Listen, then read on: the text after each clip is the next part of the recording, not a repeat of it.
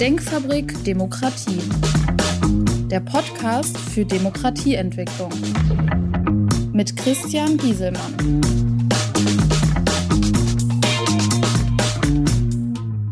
Hallo, mein Name ist Christian Gieselmann. Ich beschäftige mich mit Demokratieentwicklung. Dies betrifft die äh, Themen Politik, Wirtschaft, Gesellschaft unter dem Aspekt Haltung und Verantwortung. In der heutigen Podcast-Folge möchte ich mich einmal damit auseinandersetzen, ob es sinnig ist, einen freiwilligen Verzicht auf die Geschäfte mit Russland zu machen. Ich lasse das unter dem Aspekt selektive Globalisierung definieren. Die Bundesregierung hat die Geschäfte mit Russland teilweise untersagt. Dies äh, betrifft den Ölimport, dies betrifft Handelsgüter, die nach Russland äh, versendet werden, die auch als äh, militärische Güter genutzt werden können. Elektronikgeräte sind das zum großen Teil. Aber es sind sehr viele Güter, die nicht unter die Sanktionsliste fallen. Die Fragestellung, die ich heute habe, ist, sollten Unternehmen freiwillig auf Russland-Geschäft verzichten? Dies betrifft den Export, den Import und auch Firmen, die Niederlassungen oder Werke in Russland haben. Man kann die Frage auch moralisch diskutieren.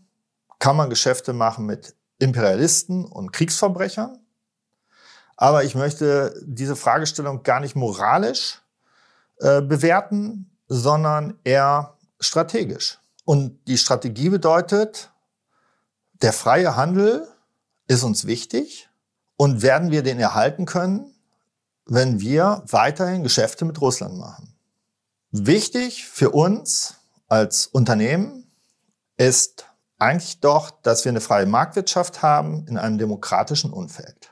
Auch besonders die soziale Marktwirtschaft in Deutschland ist doch ein gelebtes und bewährtes Modell. Die Zeitenwende wurde von der Politik einberufen. Die Frage, die sich hier stellt, ist, werden wir als Firmen auch im Geschäftsleben diese Zeitenwende mitgehen und umsetzen. Ich glaube, das Ganze ist auch unabhängig davon, ob es einen kurzfristigen Waffenstillstand gibt. Ich meine nicht, dass wir warten sollten und ausharren auf bessere Zeiten. Dieses Regime wird nicht verschwinden und schon gar nicht die Struktur, die dahinter steht.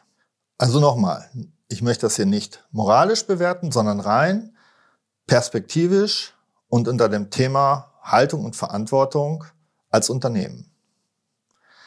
Jetzt habe ich es natürlich persönlich sehr leicht. Mein Unternehmen hat kein großes Russlandgeschäft. Und als der Krieg ausgebrochen ist, war für mich persönlich ganz schnell klar, wir werden das stoppen. Und das haben wir auch konsequent getan. Wir hatten keinen Service vor Ort. Das war schon mal eine wichtige Situation. Aber der Service, der sonst stattgefunden hat, ist auch dann eingestellt worden. Dies ist natürlich für Unternehmen, die mit starkem Russlandgeschäft historisch ausgestattet sind, sehr komplex. Ich werde erörtern, warum es trotzdem sinnvoll ist, die schnell zu beenden. Weil ich glaube, dass es nicht besser wird. Wieso keine moralische Bewertung? Ähm, auch Befürworter dieses Krieges argumentieren moralisch. Und die eigene Moral ist jedem am nächsten und bringt nichts in der objektiven Bewertung der Situation. Perspektivisch sind die Interessen der Firma langfristig, auch monetär. Unter dem Aspekt Haltung nach innen, die Linie für die Mitarbeiter finden, nicht beliebig sein als Unternehmen. Und Verantwortung, die gesellschaftliche Verantwortung, die jedes Unternehmen trägt, die Erhaltung der Marke, das Image des Unternehmens, nicht erpressbar zu sein und Eigentum verpflichtet. Zu den Importeuren. Importeure haben das Problem, dass sie die Waren aus Russland bekommen müssen, die Transportwege. Und das andere ist eben halt auch, wie kann ich eine Zahlungsabwicklung machen über den Bankentransfer. Hier ist auch die Unsicherheit mit der Belieferung. Ähm, wir haben das bei Russland gesehen, dass man gerade mal das Gas anstellt, wieder abstellt, ein bisschen nur durchlässt.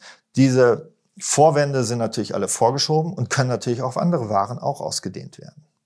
Russland setzt dieses Mittel als Waffe ein dann riskiert man, dass die eigenen Waren, die man importiert, dann doch noch auf die Boykottliste kommen. Man braucht in jedem Falle eine Lösung für neue Lieferquellen. Und die schnell. auch wenn sie teurer sind. Das muss es doch wert sein, um weiterhin seine Waren zu bekommen, die man nötigt für seinen eigenen Produktionsprozess. Ein besonderer Punkt, der jetzt dazu kommt, ist das Lieferketten-Sorgfaltsgesetz. Tritt mit Jahreswechsel jetzt ein, betrifft alle Firmen mit mehr als 3000 Mitarbeitern. Aber wie ich das auch schon selber jetzt für mein Unternehmen erfahren durfte, ist, die großen Unternehmen geben ihren Lieferanten komplett das, was sie erfüllen müssen im Lieferketten-Sorgfaltsgesetz weiter, wobei wir dann auch wiederum unsere Vorlieferanten damit konfrontieren müssen. Am Ende trifft es dann jeden. Und die Interpretation dieses Lieferketten-Sorgfaltsgesetz, das ist schon etwas, was jeder mal machen sollte und das nicht nur Juristen überlassen sollte. Da stehen Dinge drin, werden die Waren unter Zwangsarbeit hergestellt. Wir wissen nicht, ob verschleppte Ukrainer oder Häftlinge zur Zwangsarbeit herangezogen werden. Wie soll ich das kontrollieren? Dass ich natürlich jetzt ein Bürokratiegesetz hier zitieren muss, um an die Selbstverantwortlichkeit von jedem Einzelnen hier zu appellieren, ist natürlich ein schwieriges Thema für mich, aber ich bitte jeden darum, sich dieses Lieferketten-Sorgfaltsgesetz einmal genau anzuschauen, inwieweit er überhaupt in der Lage ist, in Zukunft noch aus Russland Waren zu importieren. Also wieder, unter welchen Aspekten muss ich meine Geschäfte sehen? Perspektivisch, Lieferquellen sichern, Geschäftsrisiko minimieren. Haltung, Mitarbeiter Vorbild sein und signalisieren, nicht die Profitmaximierung steht hier an oberster Stelle, sondern das Unternehmen und die Mitarbeiter. Und der dritte Punkt, die Verantwortung heißt auch Russland signalisieren, dass es nicht akzeptabel ist, einen Angriffskrieg zu führen. Dies ist Aufgabe der Geschäftsführung und der Führung. Der nächste Punkt sind Exporteure. Da stellt sich natürlich als erstes die Frage, wie viel Prozent vom Umsatz mache ich überhaupt mit dem Russlandgeschäft? Zweite ist natürlich, wenn das Russlandgeschäft jetzt gestoppt wird, kommt meine Firma in schwere See. Bin ich wirklich pleite oder habe ich alternative Märkte? Das sind natürlich Einzelfallentscheidungen, die ich persönlich auch gar nicht beurteilen kann. Dann gibt es den Aspekt, naja, hier stehen Arbeitsplätze auf dem Spiel, wenn das Russlandgeschäft wegfällt. Ich weiß nicht, ob dieses Argument in Zeiten von Vollbeschäftigung, Fachkräftemangel und Mangel an Material wirklich so stark greift oder ob man nicht sagt, das, was an Ressourcen noch da ist, äh, um die Kunden zu beliefern, kann ich auch genauso gut in andere Märkte machen. Ich glaube, die Einstellung aller Exporte nach Russland sollte man so schnell wie möglich durchführen. As soon as possible. Weiterhin verringere ich meine Abhängigkeit von Russland dadurch, dass ich die Exporte nicht mehr habe und minimiere auch mein Risiko. Mittelfristig wird dies unausweichlich sein, weil Russland natürlich auch jederzeit ein Importverbot für bestimmte Waren ausführen kann und durchsetzen kann, auch wenn es das nicht offiziell proklamiert. Dann muss auch davon ausgegangen werden, dass die Devisen in Russland auch irgendwann zu Ende sein werden. Das heißt, durch die Nichtbelieferung mit Gas und Erdöl werden denen die Devisen ausgehen. Folge ist natürlich, dass die auch in Zahlungsschwierigkeiten kommen werden, die ganzen Waren, die sie aus dem Westen importieren, bezahlen zu können. Hier kann auch die Etappe gefordert sein. Wenn man angehalten ist, weiterhin Angebote nach Russland zu machen, kann man auch genauso gut so ein Angebot gestalten, dass es praktisch unmöglich ist, umzusetzen. Wir haben auch eine Verantwortung, auch als Firma, dass dieser Krieg in Russland nicht weiter funktioniert. Das heißt, wenn ich Waren liefere, dann muss man davon ausgehen, dass diese Waren vielleicht auch umfunktioniert werden können. Das heißt, ein Elektronikprodukt, was sehr unverfänglich erstmal ist, kann vielleicht den passenden Chip haben, den ich auch in eine Rakete bauen kann. Und deswegen sollte jeder gründlich prüfen, ob er überhaupt noch etwas nach Russland liefert. Des Weiteren bedrohe ich eventuell meine Marke. Das Risiko, dass ein Boykottaufruf hier in Europa stattfindet gegenüber meinem Unternehmen mit meiner Marke, ist doch viel zu groß. Das sollte man sich wirklich überlegen, ob die ökonomische Notwendigkeit da ist, weiter in Russland zu beliefern, mit dem Aspekt, dass ich eine schwere Image-Schädigung erhalten kann. Wieder perspektivisch, Abhängigkeit beenden, Geschäftsrisiko minimieren. Haltung, Mitarbeiter Vorbild sein, keine Profitmaximierung in den Vordergrund stellen. Und die Verantwortung, Beitrag zur Kriegsbeendigung. Dies ist Aufgabe der Geschäftsführung der Führung. Der dritte Punkt sind diejenigen, die Niederlassungen und Werke in Russland haben. Da hat man Mitarbeiter in Russland, mit denen man sehr lange vielleicht schon einen persönlichen Kontakt hat. Gute Beziehung, persönliche Treffen, feiern. Menschen, die Mitarbeiter des Unternehmens sind und nicht irgendwelche Fremden. Wenn ich natürlich dann meine Werke schließe oder meine Niederlassung, dann schaffe ich natürlich auch schon ein Stückchen Perspektivlosigkeit für diese russischen Kollegen. Außer der IT-Branche hat Russland wirtschaftlich nichts in den letzten 30 Jahren hinbekommen. Diese Mitarbeiter, die entlassen werden dadurch, ja, das ist erstmal gar nicht ersichtlich, ob sie für oder sogar gegen diese Kriegstätigkeit sind. Das Trennen von Mitarbeitern ist natürlich eine emotional schwierige Geschichte, wenn es auch erstmal objektiv vielleicht gar nicht nötig wäre. Es ist auch schwer, im Final ein Geschäft, was mit sehr viel Aufwand erstellt wurde, dann auch zu canceln. Natürlich habe ich als Unternehmen primär die Aufgabe, auch meine Investitionen zu schützen. Aber ist ein Russlandgeschäft langfristig wirklich möglich? Ich habe zum einen keine reale Kontrollmöglichkeit mehr. Es gibt keine Reisemöglichkeiten effektiver Natur. Auch kann ich einen Mitarbeiter überhaupt gar nicht mehr länger dahin äh, schicken nach Russland, weil es auch extrem schwierig ist, einen Mitarbeiter vor Ort den Repressalien nicht auszusetzen. Russland hatte schon letztes Jahr ein Gesetz in Kraft treten lassen, dass ausländische Mitarbeiter, die länger als drei Monate im Land sind, einen medizinischen Check machen müssen, eine vollständige Untersuchung. Unzumutbar für jeden Mitarbeiter. Weiterhin ist man auch in Russland der Willkür da ausgesetzt. Wir erinnern uns an das Beispiel der amerikanischen Sportlerin Britney Griner. Einfach verhaftet wegen wirklich einer Bagatelle. Ich glaube auch nicht, dass man das Business unter dem Radar weiterlaufen lassen sollte. Dass man nicht auf bessere Zeiten hoffen sollte. Dass dass auch kein Strohmann eingesetzt wird nach dem Motto, wenn das Schlimmste vorbei ist, aktivieren wir wieder unser Geschäft.